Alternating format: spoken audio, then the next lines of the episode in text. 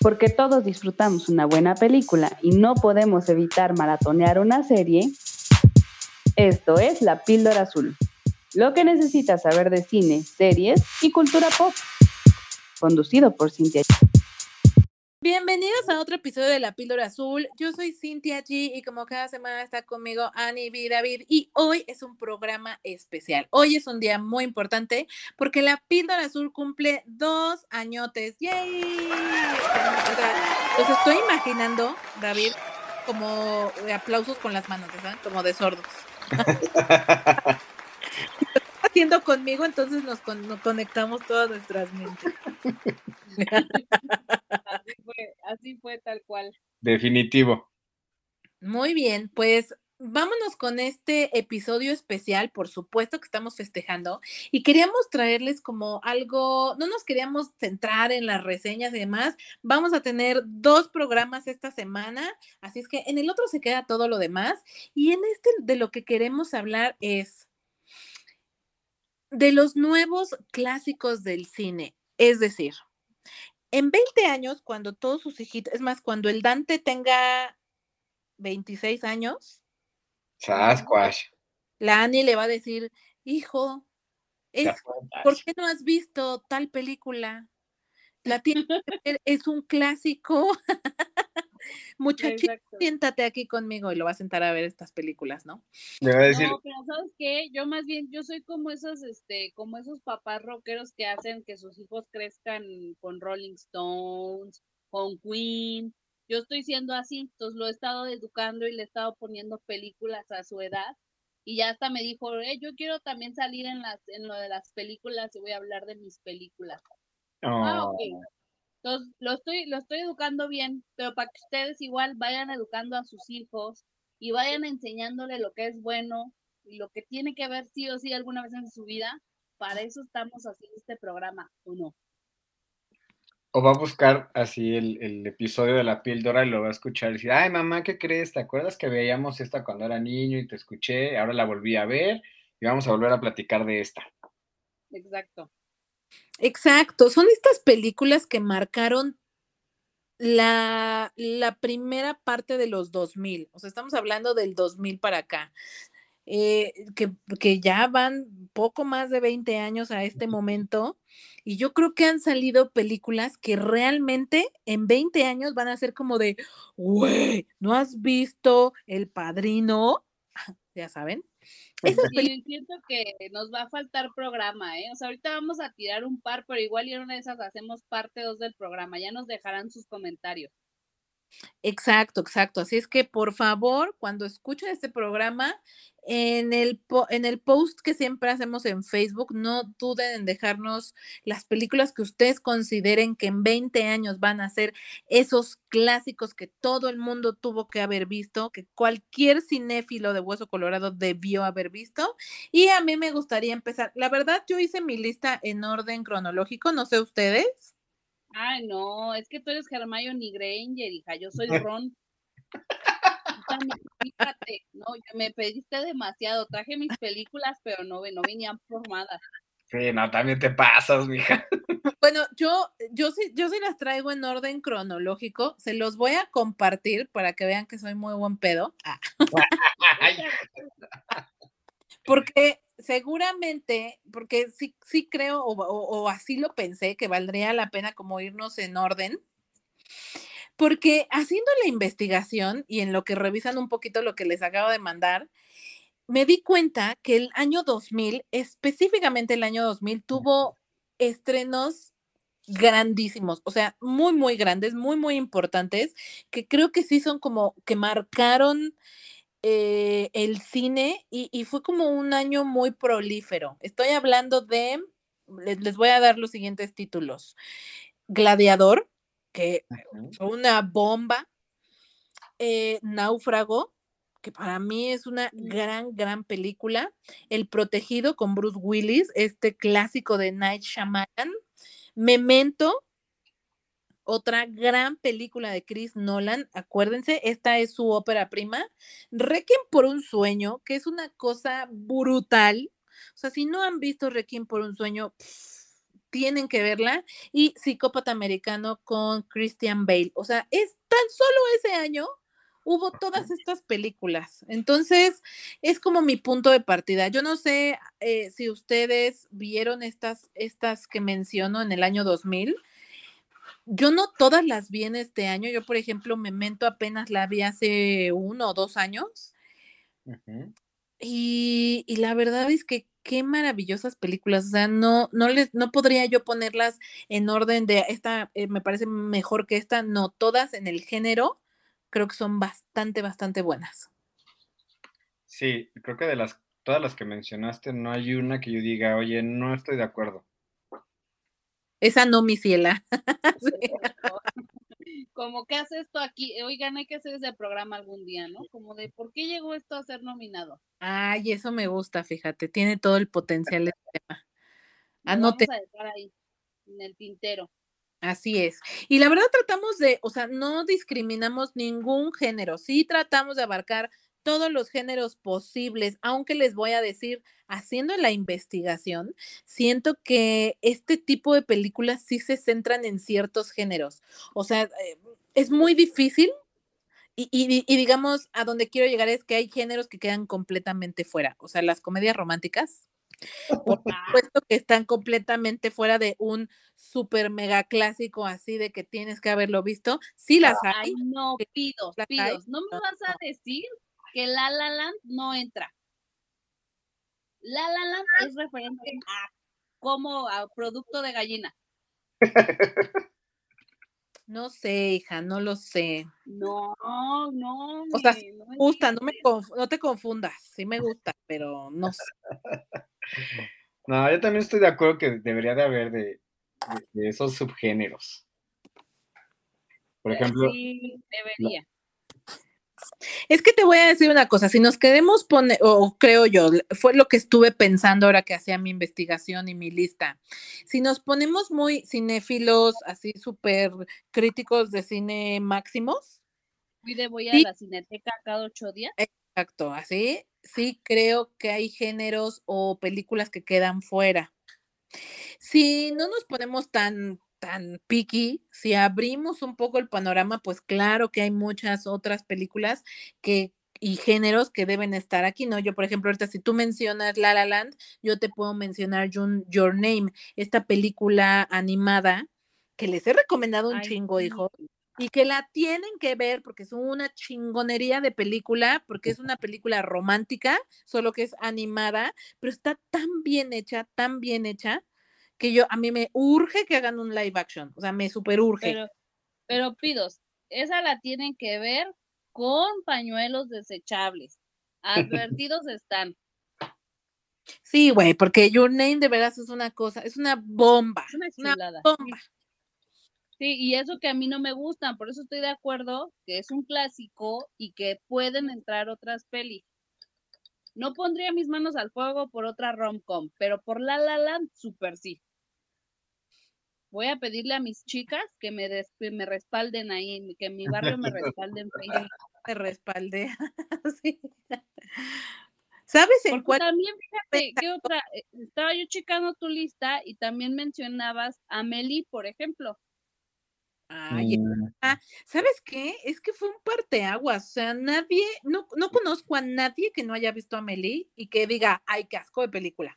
Nadie, no conozco a nadie. Luego te presento un par. Ajá, dice David presente. No, no sé si todos saben, pero es referencia.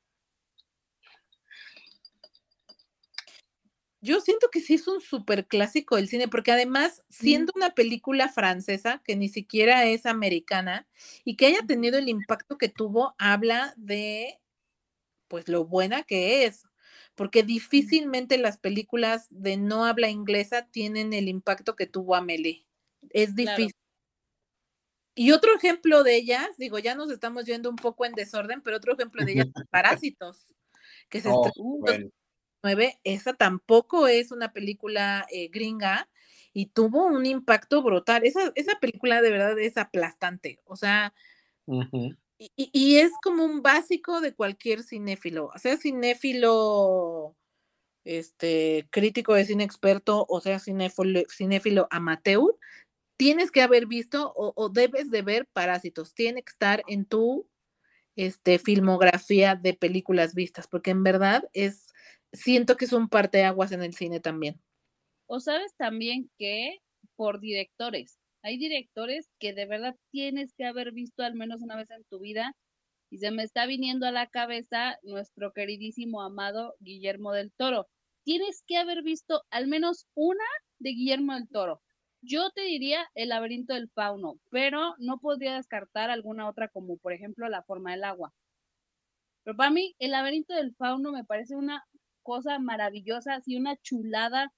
Sí, no sé, sí, sí, sí. Me, y, y la cabeza. Por eso te decía que la gran mayoría de las buenas películas son, te destruyen. O sea, te destrozan, te, te, agarran tu corazón, lo estrujan así, lo avientan a la basura. O sea, en verdad son películas que te, que te llegan muy profundo. Y, y tienes razón, creo que El laberinto de Fauno, del fauno es de las mejores películas que tiene del toro y creo que también está catalogada dentro de las mejores películas en general, específico quizá del género de fantasía. Sí, seguro, seguro te digo, hay, para mí también hay directores que tuviste que haber visto al, al menos una vez. Y, y, del toro con el laberinto del fauno creo que es requisito, requisito. Totalmente de acuerdo, totalmente de acuerdo. Siempre hablamos un chorro, David. A ver, cuéntanos tú, David, ¿qué, qué viste a inicios del siglo? pues mira, muchas de, la, de las que menciona, sí, en, en, lo que nos mandó, que ha, ha, estado diciendo, a mí me han gustado muchísimo.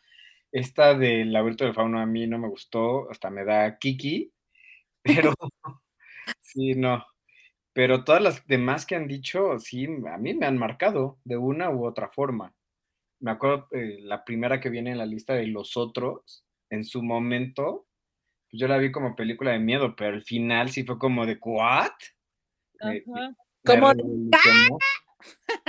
¿Qué sí. está pasando? Sí, sí, sí, o sea, creo que también, fíjate que Los Otros, eh, yo lo estuve pensando un poco porque ya que viste Sexto Sentido, que justo se estrenó antes de, y por eso ya uh -huh. no entra en esta lista, porque ya se queda en los 90, los, este sexto sentido. Pero ya que este sexto sentido, ya los otros es como, como la versión, la segunda versión de, porque es prácticamente el mismo giro, o, o, o un giro muy similar, ¿no? Aunque cuando estás viendo la película, para nada se te hace predecible, o sea, en ningún momento uh -huh. piensas el giro que va a dar, en, en ningún momento, uh -huh. creo yo. Sí, no. No, no, no, está muy bien llevado, muy, muy bien llevado. Y sobre todo que sí da miedo, pero tampoco es un terror extremo, o sea, es, es, un ter es como un terror disfrutable, si eso existe. no lo sé, Rick, porque... No, sí, sí, lo apoyo, apoyo la emoción. Hay, hay películas de terror o, o suspenso que sí disfrutas, o sea, que es que sabes que cuando no sé, como que es, es, es, un terror o un suspenso fino.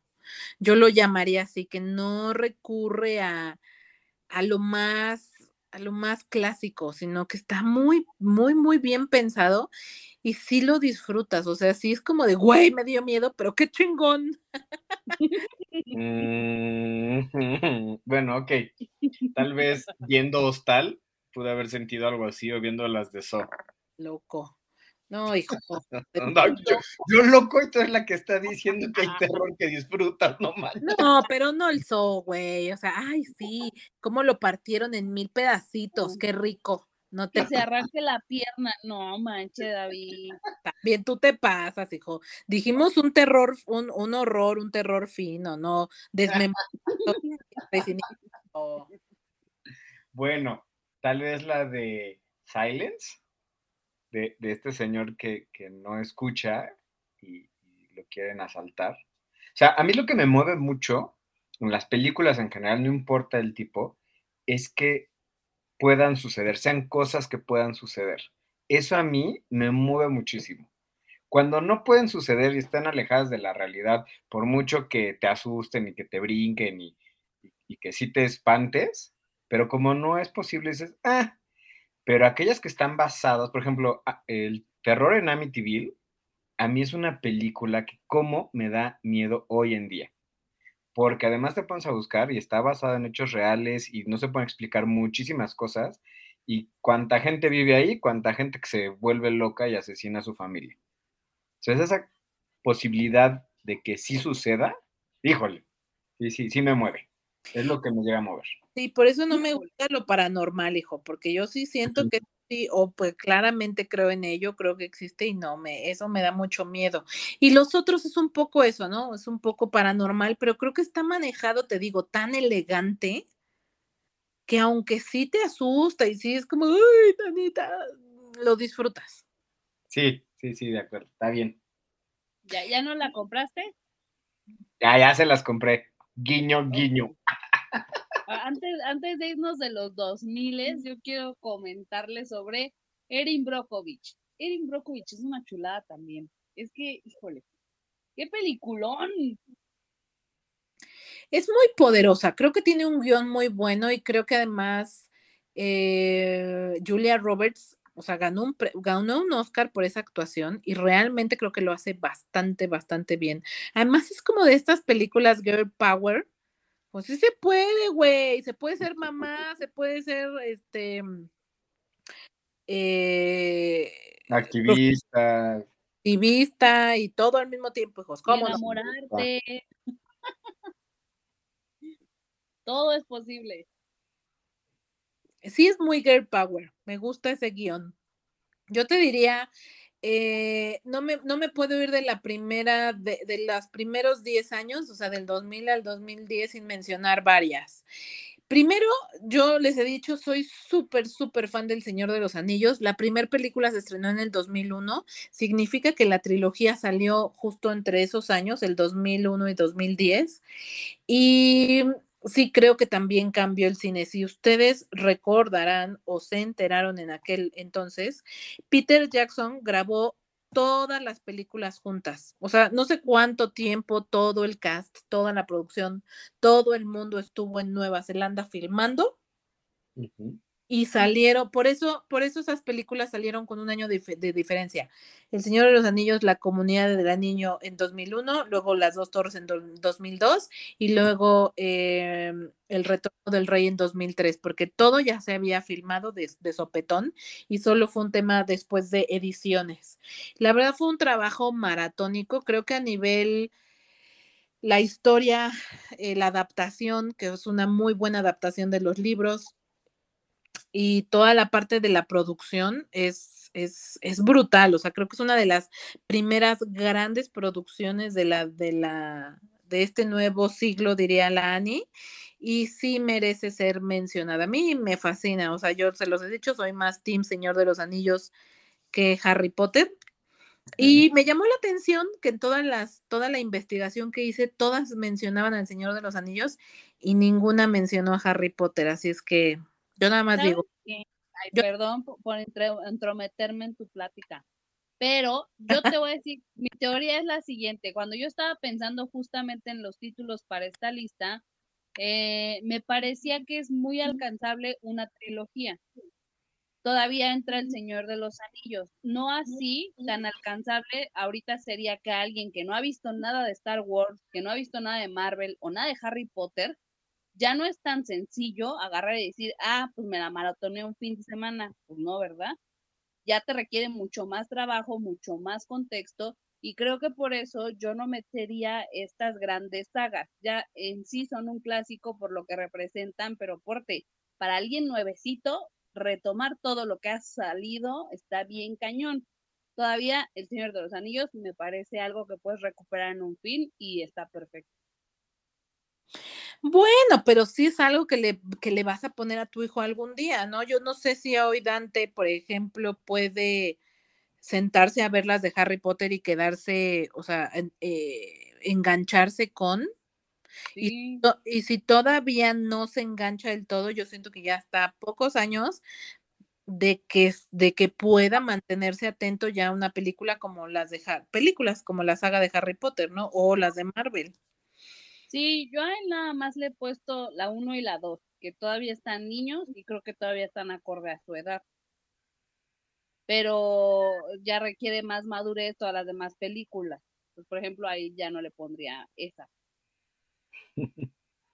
Pero ahí, ahí vamos, ahí va. Lo que iba es, yo siento que es una saga incluso Star Wars o Marvel, son, son sagas que, si bien tienes razón, ya no es tan fácil para los niños. O sea, llega un punto en el que a los niños, como les cuentas historias, pues poco a poco los vas a ir metiendo en este universo, ¿no? En el, en el que tú así lo decidas. Pero sí siento que es algo más sencillo para un niño adentrarlo a que, me, que involucrar a un adulto, eso sí. O sea, alguien que no ha visto hoy eh, Star Wars, ya no hay manera de que lo forces a ver. O sea, ya no le gustó, ya no, ya un adulto es más difícil. En eso creo que razón. Ahora, por ahí, eh, entre los directores y, demás, tenemos, por ejemplo, con Kill Bill, o yo, yo siento que Kill Bill de Tarantino es una de las más icónicas, o sea, neta, creo que fue de los contenidos o de las películas que más aceptación tuvo entre la audiencia y que se vuelven un clásico. Bueno, hablo específicamente de Kill Bill 1, pero tuvo volumen 2 y la verdad es que ambas me parecen imperdibles. Aún si Tarantino no, no te cae muy bien, creo que en verdad eh, de las mejores películas que tiene es Kill Bill, definitivamente. Yo te diría de Tarantino, si me preguntas, yo Bastardo sin Gloria, mil por ciento, y en idioma original, porque por favor no la vean traducida, no le hagan esa grosería a la película. Tienen que verla en idioma original, porque como mezclan varios idiomas, se pierde en, en la traducción toda la intención que tenía el director. Por favor, esta sí, la véanla, pero véanla en idioma original. Es, oh, también es una maestraza de película, el Cristo Waltz, ¿no? es que, es que, ¿sabes que eh, también creo que a veces las películas las hace el actor. O sea, la, historia es buena. En, todos los casos la historia es buena, pero se, se llega, se, la cereza del pastel, perdón, es el actor o la actuación. Ahorita que, que mencionabas Bastardo sin Gloria, eh, Christopher Waltz definitivamente se lleva completamente en la película y se lleva de calle a todos los demás. Y eso que sale Brad Pitt, hijos. O sea, y eso que tiene un cast muy, muy bueno, pero ahorita también me viene a la mente el pianista con uh. Adrian Brody, que esa película es él, porque además la gran mayoría de las escenas son él solo. Y además de que es la actuación de su vida, o sea, jamás va a volver a tener un papel tan retador como ese. Y que lo hizo maravilloso, tanto así que le dieron el Oscar por esa película. De verdad es una película muy linda, muy linda. Es una de las películas que más me gustan del holocausto. O sea, creo que de verdad lo supieron, las, las supieron llevar muy bien para que no terminara siendo como la típica de los campos de concentración y ver todo esto que muchas películas retratan, sino como que es una visión un poco distinta, un poco como La vida es bella, y justamente La vida es bella también creo que es un clásico, pero esa se estrenó en los 90. Entonces yo creo que si, si, si queremos un clásico del holocausto de los 2000, sería El pianista. Mil por ciento, mil por ciento te respalda tu barrio. Ahora, les hablaba yo de Night Shyamalan, que eh, se los mencionaba en el estreno de los 2000 con El Protegido, con esta película de Bruce Willis, pero también tiene otra que a mí me gusta muchísimo, que justo es este terror u horror disfrutable, que es La Aldea. No sé si ustedes la vieron, pero si no, tienen que correr a verla, porque de verdad es una chulada de película. Sale Joaquín Phoenix y Bryce Dallas. Y neta es chulada. Sí, cierto. Ya me acordé. Oye, pero tiene muchísimo tiempo que. O sea, ¿de cuándo es esta película? Del 2004. No, me acaba de dar la edad. Sí, exacto. Es que sí la vi, pero la vi cuando salió, o sea, no manches, ya me dolió. me dolió la edad. Sí, me dio justo en mi ancianidad. Y así como también hay películas que eh, las marcaron los actores y que los actores hicieron que fuera completamente eh, un éxito que por cierto, este, nos estás haciendo falta por ahí una o dos, ahorita las mencionaremos rápidamente. También creo que están las películas que marcaron un antes y un después por la parte em, visual, por los efectos. Entonces, por ahí eh, tengo yo, a, a mí me parece y creo que Avengers Infinity War es una película que va a entrar dentro de los clásicos del cine porque es una super mega producción, o sea, no solo por toda la parte visual y todos los efectos especiales que hay en ella, sino porque juntaron a un cast, o sea, tener a tantos actores tan importantes al mismo tiempo, güey, me parece así como un, o sea, un trabajo maratónico y bastante reconocible. Yo creo ¿Y sabes por qué? Porque era, era demasiado retos, era algo verdaderamente sin precedentes y lo lograron bien. Sí. Las dos partes, ¿no? Tanto Infinity War como Endgame. Y en muchos sentidos. Sí. ¿no? Pero Infinity War fue la primera en la que se juntaron tantos. Sí, y, pero y es en varios sentidos. O sea, está la parte de los actores, como dicen, la parte de los efectos, la parte de conjugar así las historias porque, bueno, todo el MCU de es un todo un hito, ¿no? Se habían hecho películas en solitario, de repente ya había cameos, pero nadie había planteado y logrado estos crossovers y poder conjuntar también las películas en individuales, luego en conjunto, y luego darle en dos mitades, en dos partes de películas tan largas, la conclusión de más de 10 años. Entonces yo creo que en, varios niveles estas dos películas se van a volver eh, icónicas completamente. Si quieres la primera porque conjuntan a todos, pero la segunda por cómo cierran. Y la escena de Avengers Assemble, o sea, yo creo que es la escena o de las escenas en las películas de superhéroes. No he visto otra escena que sea mejor que esa. Se le acerca la de Spider-Man Homecoming cuando ves a los tres Spider-Mans, pero ninguna como esa. No, es que, es que sientes ahí la unión, te sientes tu parte de la película, ¿no? O sea, de verdad se hace como que una cohesión entre todos y está como que, ¡ah! No sé, yo sí grité lo que. No, pues yo creo que todos, ¿no? A todos. Pensamos, ya se los van a cargar y de repente se la sacan de la manga así el as. No, está cañón. Durísimo. La verdad es que sí es un clásico del cine, te guste o no el cine de superhéroes, te o sea, o seas como Scorsese que dice que el cine de superhéroes es una porquería, aún, aún los más este de hueso colorado, los, los críticos de cine más acérrimos, tienen que reconocer que realmente es un, un, antes y un después, o sea, lo que lograron con esa película, tanto en recaudación, eh, en muchos aspectos, ya lo dijeron ustedes, es, es, es sin precedentes, tal cual. Pero sin soltar este rollo de los efectos, que también creo que estuvo bastante, bastante cañón, eh, la película de Avatar, no, no es de mis favoritas, pero sí reconozco totalmente que marca un antes y un después, o sea, el, tipo de animación claro. y, y, todo lo que logra, lo que ha logrado Avatar, que queda muy claro, se vio en taquilla, se va a ver en esta segunda entrega que llega añísimos después y aún así la gente le está esperando como si lo hubieran sacado el año pasado. Está bárbaro. Totalmente, o sea, creo que es una, eh, James Cameron tenía que estar en esta lista creo que es una innovación, o sea, tiene muchos eh, puntos de innovación a nivel tecnología en cine. Incluso la segunda parte, porque se estrena este año efectivamente en diciembre y por lo que entiendo grabaron prácticamente todo bajo, o sea, muchas escenas están grabadas bajo el agua. Y bueno, a este señor le encanta como romper récords o más bien como imponer o, innovar mucho en cuanto a tecnología dentro del cine.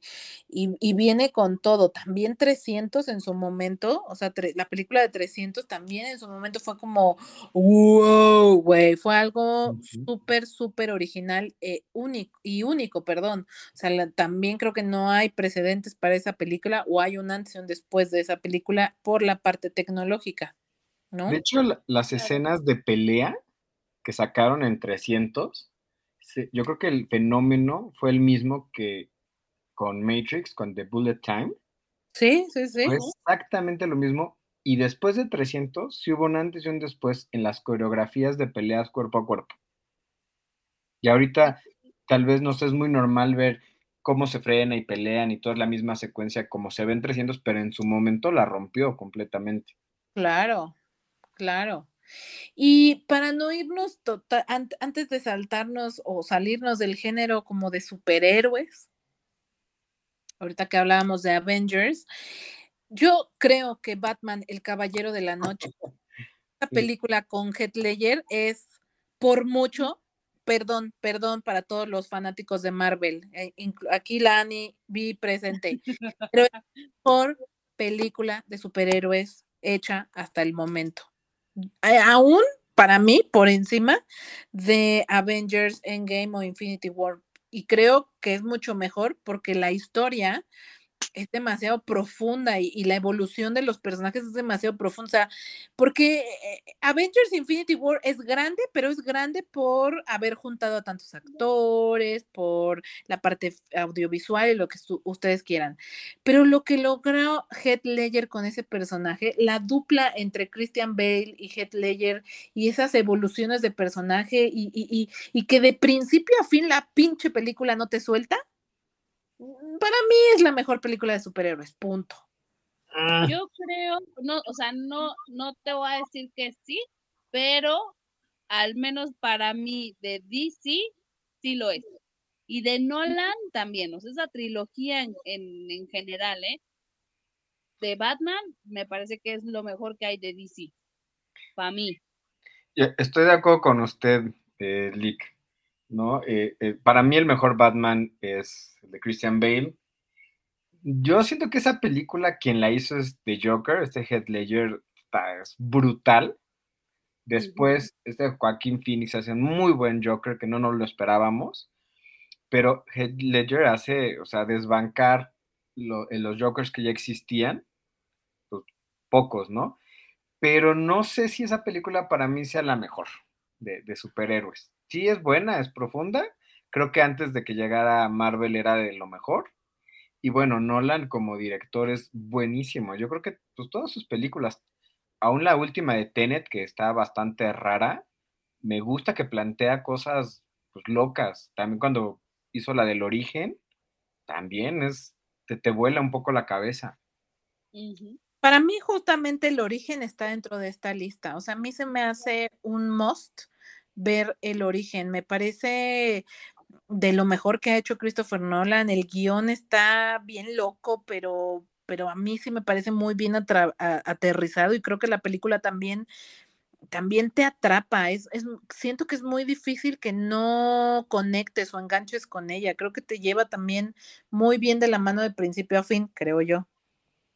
Sí, sí, sí, sí, yo estoy muy de acuerdo. A mí me gusta mucho esa película porque aparte creo que tiene una complejidad y una profundidad muy cañona y sin embargo lo sabe resolver y te sabe llevar. Entonces, me, gusta bastante porque me parece que Nolan es muy impecable en su trabajo. Bueno, otra película de, ah, no sé si ibas a decir algo más de esa película. No, eh, no, me iba a regresar un poco a, la de Tenet porque si, ah, si bien eh, el origen es de las mejores y cuidas los detalles, eh, Tenet sí de repente haces bolas con los manejos de los tiempos. Ah, pues sí puede ser. Pero en el origen está bien llevado y está de acuerdo que está, está bien más compleja porque es como que las subcapas de los sueños y tal. Y, como que hay muchos, muchos eh, indicios que te llevan a no perderte en todas estas capas. Sí, sí, de acuerdo. Y yo lo que quería decir es que yo, estoy casi segura que de mi director favorito es Christopher Nolan porque tiene un una filmografía bastante, bastante poderosa o, de la que yo disfruto muchísimo. Otra película que para mí está en esta lista de los nuevos clásicos es El Gran Truco. Esta película que también protagoniza Christian Bale, Hugh Jackman, Michael Caine, Scarlett Johansson. Bueno, hasta sale David Bowie, güey. O sea, es una película de veras brutal brutal, me encanta. Si no la han visto, neta, échensela, está maravillosa. No sé si ustedes la han visto. ¿No han visto el gran truco? Sí, sí, sí, sí, ¿cómo no? Y sí, me gusta. Sí, es muy buena, la verdad está muy, muy bien hecha también. Tiene unos conceptos ahí medio que, que, muy característico de Nolan, ¿no? O sea, de repente le mete ahí unas ondas bien, bien marihuana, la verdad. Lo que es. Y justamente ese sería como mi punto de salto para eh, otro estilo de películas que están dentro de esta lista. Esas películas raras, poco comunes, algunos les llamarán cine de arte, algunos les llamarán cine experimental, algunos le dirán está bien marihuana y bien fumada, qué cosa tan rara, pero que tienen unos conceptos, o sea, el guion baja un concepto y, lo hace asequible, o sea, son, son como conceptos muy complejos, creo yo, pero que el guion está tan bien construido que lo hacen muy asequible. Hablo, por ejemplo, de El efecto mariposa, que también me parece de veras una, una historia, un guion muy, muy, muy poderoso. Eterno resplandor de una mente sin recuerdos, que a mí esa película está dentro de mis favoritas mil por ciento. Básico, básico. Forever and Ever, por supuesto. También tenemos aquí eh, esta de todo en todas partes al mismo tiempo. Yo creo, yo estoy convencida de que va a ser un clásico del cine, creo yo. Y es más, y fuera de, que sea un clásico, que estoy de acuerdo contigo, es, va a ser una película de culto. Sí. Ajá. Estoy totalmente de acuerdo contigo. Incluso dentro de esta, de esta lista que yo, que yo, de, estas películas raras de culto, tengo B de Venganza. A mí B de Venganza también me parece una película como ninguna. O sea, no, no ubico una película que me provoque o que me haga, que diga, ay, esta se parece a esta, ¿no? Que de repente te pasa, ¿no? Como que dices, ay, esta como que tiene cositas de esta otra. Es, a mí, para mí, B de Venganza es única, única en el mundo, única hasta en el género, ¿no? Que, es como una cosa como entre, mm, no sé, como de detectivesca, pero a la vez como un poco de, de, su, de héroes, de super, no, no superhéroes, pero sí de héroes, pero como medio oscura, no sé, rara, rara, rara, rara. Y sale la Natalie Portman, y la neta, la Natalie Portman me cae requete bien. Y por eso esa película también creo que es un súper clásico. Y de hecho me parece a mí una película ya de culto. O sea, creo que ya hoy en día se está consolidando como una película de culto. Sí, además es una película de disidencia también, ¿no? Y por ese lado también se ha estado tomando. Tiene como muchas lecturas y muchas facetas. Ay, me gusta, me me gusta lo que acabas de, como lo acabas de, de, decir. Yo en esta categoría te ah. agregaría a la pequeña Miss Sunshine. Me parece que es una película muy, muy bonita, pero sí es como, como un ah. tanto alternativa. Y agregaría también el curioso caso de Benjamin Button. Está bien rara esa película. Está rara, está rara pero me encanta lo que hacen Brad Pitt y Kate Blanchett en esta, eh, eh, o sea, es una pareja que funciona muy bien. O sea, creo que también gran, gran éxito de esa película es la, la, pareja o la química que tienen estos dos actores en la película. A mí me parece muy, muy, muy buena. La historia está bien rara, o sea, es algo muy, muy raro, pero, pero interesante al mismo tiempo. Sí, es que arman una muy buena dupla. Muy, muy buena. Y quizá yo agregaría nada más algunos otros títulos que están por ahí. Eh, ¿Ya vamos a cambiar de locas raras? Sí, pues no sé, a ver cuál otra loca rara tienes tú. Interestelar. A mí Interestelar se me hace muy rara, o sea, como muy cuántica, muy de ingeniería cuántica, pero al mismo tiempo emocional. O sea, si te vas por el lado emocional y la historia, está bien, es una lectura, pero si te vas por el lado de lo cuántico, está que te vuela la cabeza. Sí. También se me hace un súper clásico. Y luego las referencias que otras películas toman de ella, también se me hace como, wow. Sí, totalmente. De hecho, yo creo que algo muy poderoso en esa película es la música. Que es, es algo que a mí también me gusta mucho de El Origen. Creo que el soundtrack en ambas películas es brutal y le añade todo ese punch que dices, o sea, que te vuela la cabeza. eh, como que la música le, le da ese cierre perfecto a esas historias, ¿no? Yo por ahí quería mencionar Lobo de Wall Street, sí. que Sí. también me parece, esta, si mal no recuerdo, es de Martin Scorsese, ¿no? Si no lo estoy diciendo mal, si, si no lo estoy diciendo mal, no, ya en No, serio. sí. Y la neta de Scorsese es de lo mejor, porque de repente él como que se va mucho hacia la onda gangsters y, y como el mundo, el bajo mundo, y, y no me encanta a mí ese género del cine, lo soy muy honesta, pero luego de Wall Street, güey, yo no sé por qué no le dieron el Oscar a Leonardo DiCaprio por esta película, o sea, se lo deben, hijo, se lo deben. Bueno, ya ¿no? Ya, ya le dieron uno, pero sí. Pero se lo debe haber ganado la OSA cuando se lo dieron. Exacto, la osa fue la que se rifó. Esta es la película por, por la que debió haber ganado el Oscar, güey. Esta es la Sí, es película. cierto. es la Sí, sí. película que más le exigió en su carrera y en la que él brilla cañón, cañón, cañón. Eso es cierto totalmente. Yo también aquí metería una, una muy boba, pero que siento que también eh, es un clásico del cine eh, de Hangover. Esta película de Las Vegas, güey, siento que es un súper, súper, súper clásico de las películas bobas.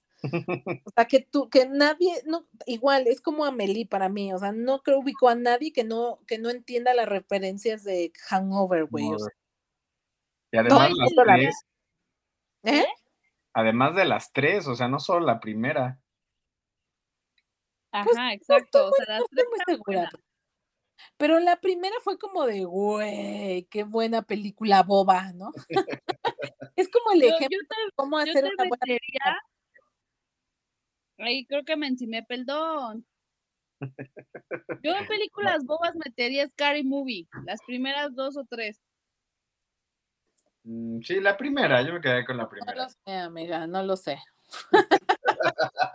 No, no sé, yo sí, yo sí la metería, creo que puede, puede jalar.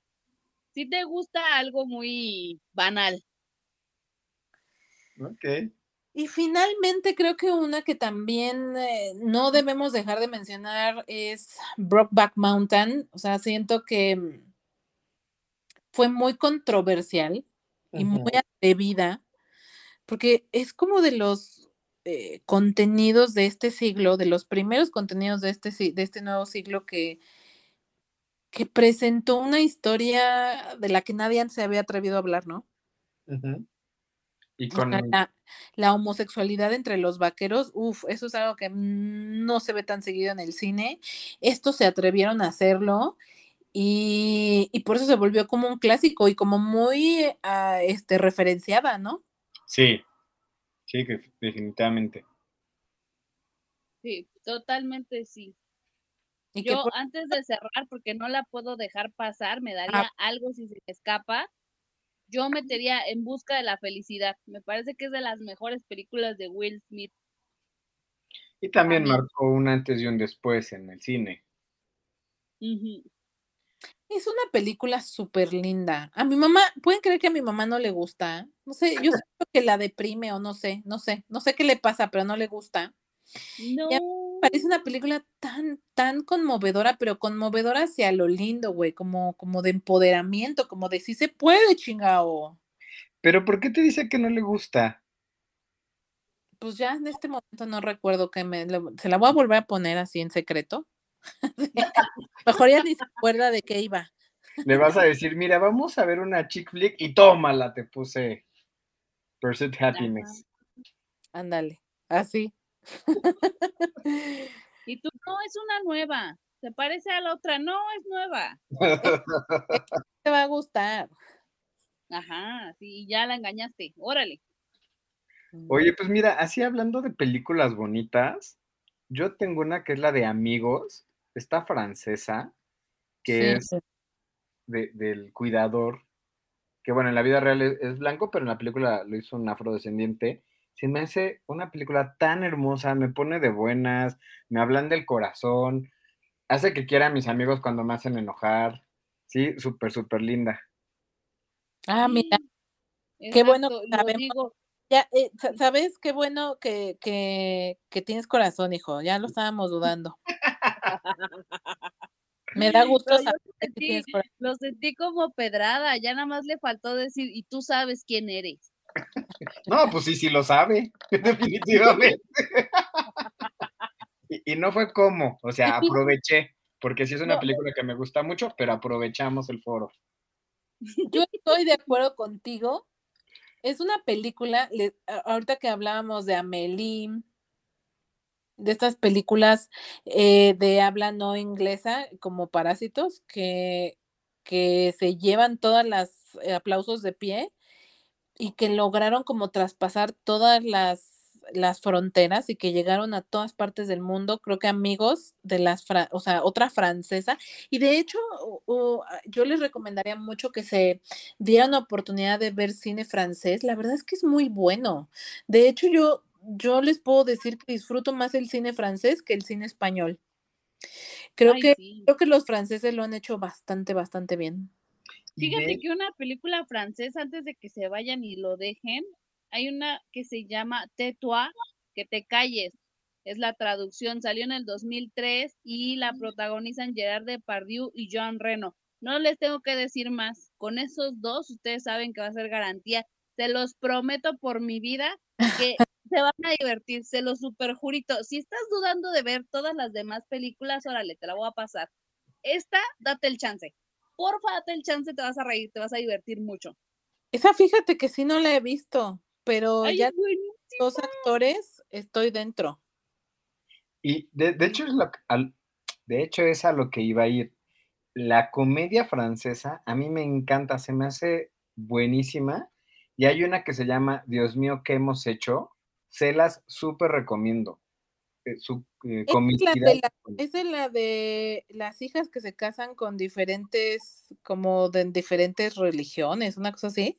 Sí, ellos son cristianos y una se casa con un eh, chino, que son taoístas, otra con un israelí, que es, ay, se me acaba de ir el nombre de la religión, Judío. judío, gracias, y el otro es pa- palestino. Entonces ya se imaginarán. Sí, sí, sí, sí. Esa, esa también es buenísima. Es, eso es verdad, es verdad.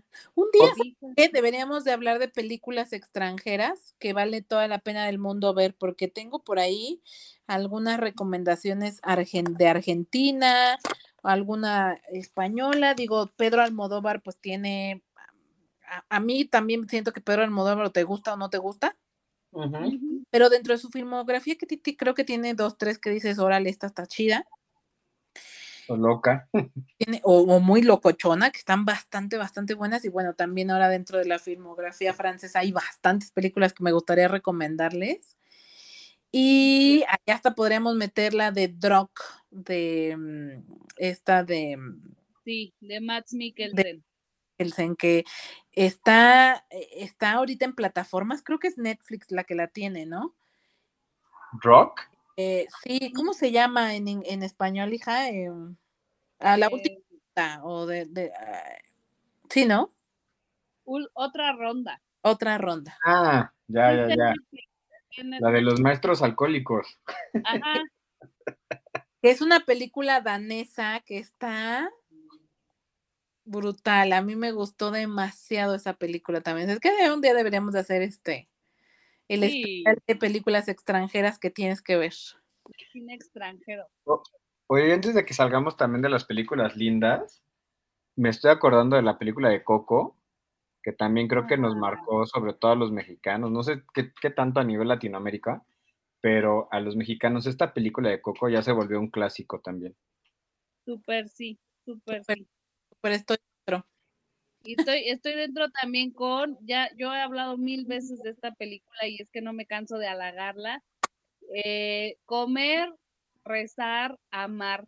No, hombre, es que si tú estás triste, a ver, bebé, si tú estás triste, no vas a irte a poner el pianista. Vas y te pones comer, rezar, amar. Porque vas a chillarle a gusto, pero después te vas a parar bien motivado a salir a vivir tu vida. Eh, Escúchame, escúchame. Si andas bajón, ponte esa película. Y, y es que además ese título tiene la peculiaridad de que cada que lo ves, le cachas algo distinto. Algo distinto te conecta, conecta contigo. Sí. Porque Según tu momento de vida, se adapta a ti. tiene esa bondad que es maleable y en el momento que sea que estés, algo vas a conectar, te lo garantizo. Cierto. Y me estaba acordando ahorita que dijiste esta de comer, rezar, llamar, de intensamente, que Ah, también es una película que creo que tiene varios niveles y que conectas de formas diferentes. Y a mí me encantó, o sea, se me hace un súper clásico y, y me movió muchísimo porque es la única película que conozco que aborda y explica el porqué de la tristeza, de qué nos sirve tener la tristeza y que tiene una finalidad positiva la tristeza. Entonces a mí me fascina esa película y cada que puedo la veo. Ay, mire, Lick, no sabía. Te digo que hoy, hoy, hoy le creció a Lick tres tallas del corazón, fíjate. ¿Sabes cómo fue? Como en el Grinch, cuando, se, cuando ya se le desencoge el corazón. Sí, le creció tres tallas, de veras. Pues es que nada más me hacen enojar por eso. ¿Cómo te Mm. atreves? ¿Quién te quiere más que nosotras? Uy, ¿le digo? Ay, no es cierto. Ay, caray, qué intensidad. Qué bárbaro. Pues yo, por mí, ya solté todas las que tenía que decir. Ya estamos. Yo, yo agregaría tres. A ver, dale.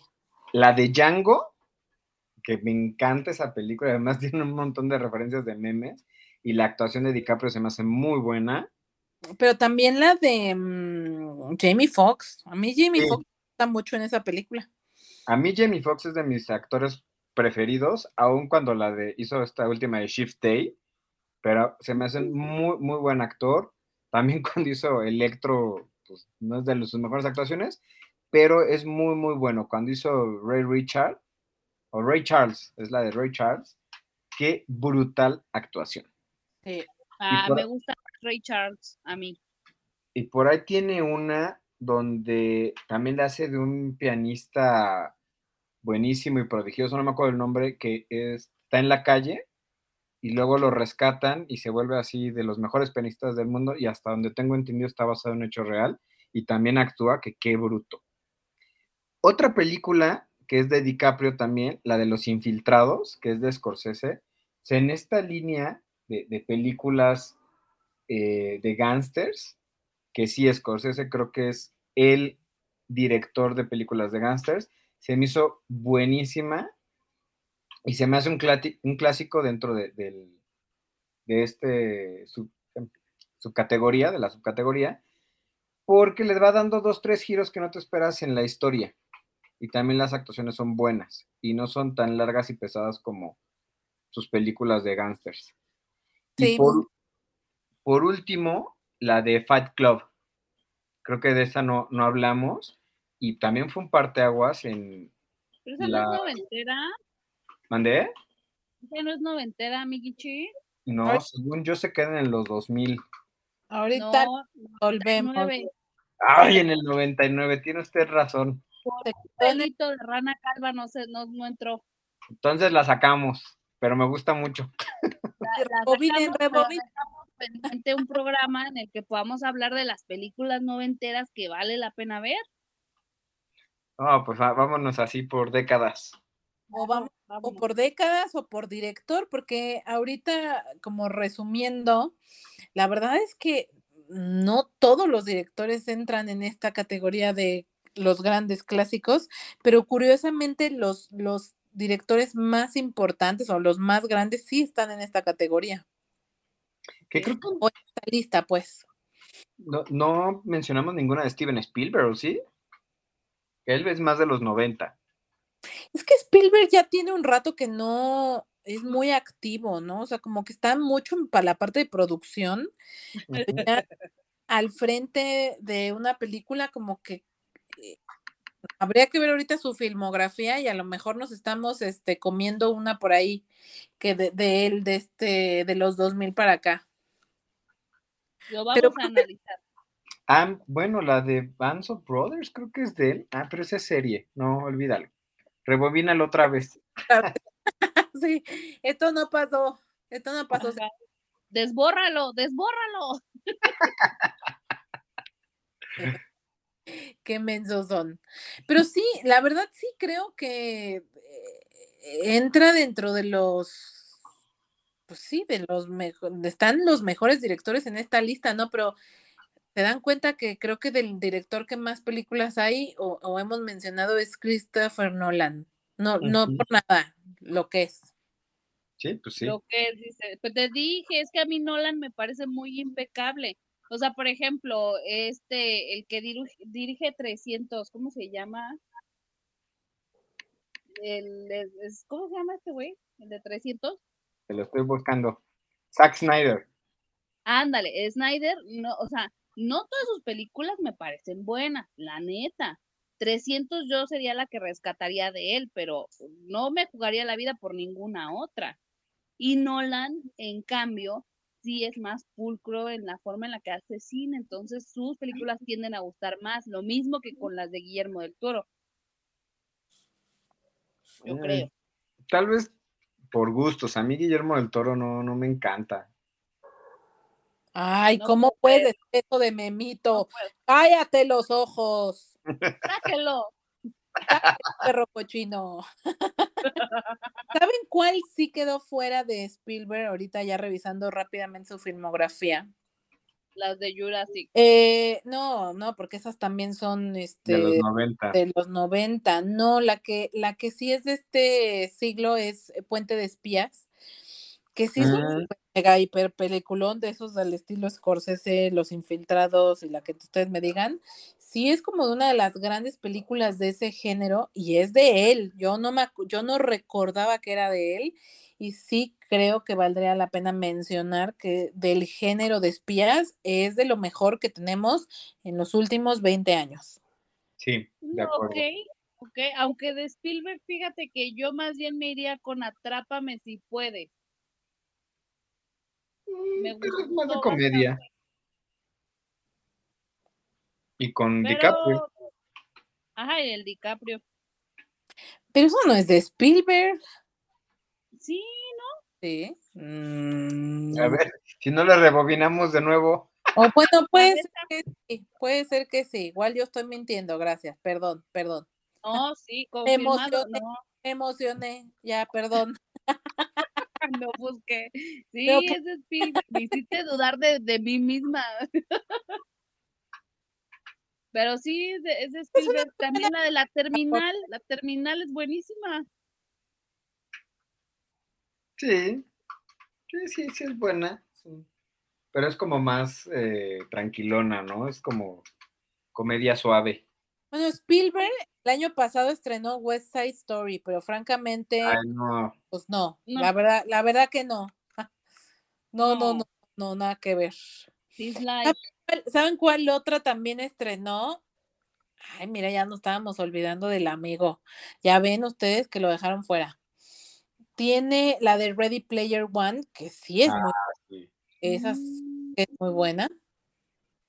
Sí, sí es muy buena película. A mí también. cierto, no en el, en el, del- en el 2012, él, eh, de él es la de Lincoln, que protagoniza este. mm, Ay, ¿cómo se llama este actor, hijos? No sé. Ahorita, ah, Daniel Day-Lewis, que es un súper. Es, es el actor que el, el año que él participa en los Oscars es el año que él gana el Oscar. Ah, Es un súper, súper actor. Se mete muchísimo en la piel de sus. de sus este Personajes. personajes. Perdón, me quedo, tra me quedo trabada. ¿Saben qué? Un día deberemos de hacer como, eh, o vamos a ir haciendo especiales por director, porque la verdad es que los grandes nombres, a los pesos pesados de Hollywood, tienen una lista interminable de películas que dices, güey, o sea, si te dices cinéfilo, tienes que haber visto esta, esta, esta, esta, y puedes hacer la, la lista por director, por supuesto. Oye, ¿qué, ¿qué onda con este Daniel Day-Lewis? Tiene tres Oscars, bueno, tres Oscars. Órale. Pues es lo que estás diciendo, sí, ese, ese tipo llega y es premio. Sí, sí, sí, o sea, es muy difícil cuando él está nominado a, a mejor actor, Ujú. difícil que le ganen. O sea, normalmente él se queda el premio. Es muy, muy, muy, es muy buen actor, muy, muy buen actor. ¿Y te acuerdas por qué películas son? No, bueno, o sea, le estás pidiendo demasiado, estás viendo que soy Dory. Que mira, aquí buscándolo, eh, me parece que está en Gangsters de Nueva York, Ah, sí, en El nombre del padre, New York. Ya. Tree Will Be Blood Ujú. y Pie Izquierdo. Mi pie izquierdo. ¿Cuántos Oscars dices que tiene? Pues aquí lo que estoy viendo, cuatro. Órale, qué locura. Pues ahí está. No sé si están dejando ustedes alguna película. eh, Ah. fu- A ver, no, no, perdón, a ver, me equivoqué. Como ganador, Rebobina, rebobina, espérate. Rebobínale de nuevo, por favor. ¡Bórralo! A ver, ha sido nominado en seis ocasiones. De esas seis ocasiones ha ganado tres. Y ganó por mi pie izquierdo, There Will Be Blood y Lincoln. En Pandillas de Nueva York solo fue candidato. En El nombre del padre fue candidato. Y en Phantom Thread también El es candidato. Fantasma se llama, creo que es la más reciente que tiene. ¿Cuál? ¿Sabes? Dime, el hilo fantasma, esa que dijiste, Ah. la- es la más reciente.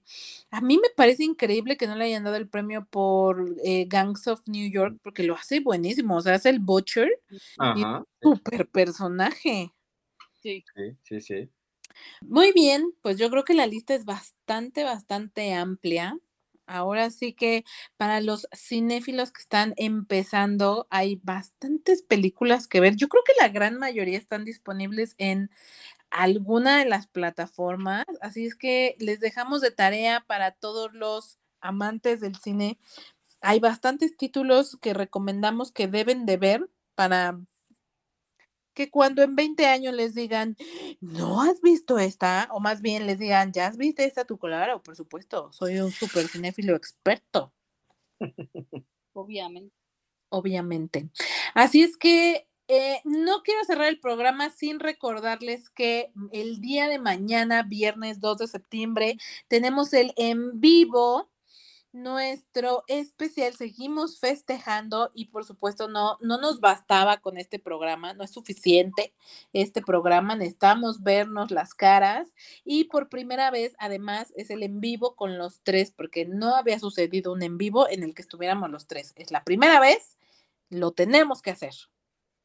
Correcto. Así es.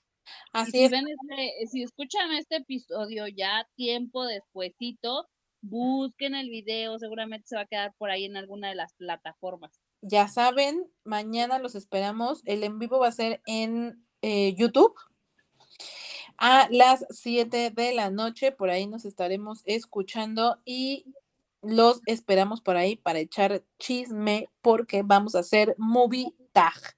Vamos a hablar todas esas películas que a cada uno de nosotros nos marcaron por diferentes razones, que son muy importantes para cada uno de nosotros y por supuesto queremos que nos conozcan un poquito mejor, así es que también ustedes, este, vamos a poder... em, participar y que también ustedes nos vayan dando todo, todas estas películas, por ejemplo, las que los hacen llorar siempre, las que les marcaron su vida, las que le recomiendan a todo el mundo porque les encanta y quieren que todo el mundo lo vea. En fin, habrá bastante, bastante de qué hablar en este Movie Y no quiero cerrar el programa sin antes agradecerle a nuestra asistente de producción, que siempre, siempre, siempre nos ayuda, que nos está ayudando ahorita. Para los que no sabían, hay alguien detrás de toda la maquinaria de las noticias que están recibiendo diario. Y no soy yo, y no es, no es la ni es el David. Tenemos ya eh, digamos que estoy muy contenta de que el equipo se vaya robusteciendo y le quiero dar las gracias a Angélica, que ahora es parte del equipo y es la que todos los días se parte la espalda para traerles las mejores noticias y lo más reciente, tanto del cine como la televisión y como, y, también de todos los chismes que deben de saber, porque ya saben que aquí en La Píldora tratamos de hablar también de lo más relevante en el mundo en general, en la cultura pop. Así es que, Angie, muchísimas, muchísimas gracias por todo el apoyo que nos das, por pasarle las, las, este, los resúmenes al David, porque claro que sabemos que tú le haces este, los acordeones. No nos exhibas. Ya nos existe, dice. no, muchas gracias. Pero, real que muchas noticias yo me entero porque las vi en la píldora por el trabajo que hace Angie, así que muchas, muchas gracias Angie. Váyanle a dar mucho amor, porfa, a las redes sociales pero mucho, mucho amor, ya saben. Aquí, al que puedan jalar a esto, por favor, recomiéndenos, este, a lo que le puedan dar like también, porque todo eso suma para que la píldora siga existiendo y siga creciendo. Así es que a todos, a todos, a todas, todas, todes los que nos escuchan, los que nos han apoyado desde, el, desde el inicio, como estos, estos fans destacados, ustedes saben quiénes son. Eh, les agradezco muchísimo a todos los que han estado desde el principio de la píldora, a los que poco a poco se han ido sumando. Espero que neta lo estén disfrutando porque nosotros sí. Eso espero, ¿no? Ustedes también lo están disfrutando. Espero que el David y la Ani también lo estén disfrutando. Tanto como estamos pasando bien. Y como ustedes. Así es que muchas, muchas gracias y por muchos, muchos años más que estemos aquí hablando de lo que más nos gusta a los tres, que es el cine. Así es que mil gracias, Ani, mil gracias, David, por estos, estos últimos, digo, David es el, que el más bebé, por eso es Baby Boss, fíjense. lo saben, pero es el leak porque es Baby Boss. Entonces el Baby Boss fue la más reciente adición y ha sido interesante como tener el perfil masculino y porque además él es más estructurado y más ordenado y una que es toda locochona como, como, como que ahora tenemos personalidades muy diferentes cada uno y creo que cada uno le añade este sabor, un sabor particular al programa. Una edición. Así es, es que, y todo esto es por ustedes, escuchas. Muchas, muchas gracias y nos seguimos escuchando y nos vemos el día de mañana ahí en YouTube, ya saben. Ah, y recuerden, esta semana hay dos programas, así es que esperen que, que subamos el segundo podcast de la semana en donde traeremos las reseñas de la semana porque oh, no podemos dejar de hablar de, o, de NOP, por supuesto que no. Así es. Muchas, muchas gracias. Ya saben, nuestras redes sociales, Facebook, Twitter, Instagram, como la píldora azul, con una A entre píldora y azul. Gracias y nos vemos mañana. Chao. Adiós.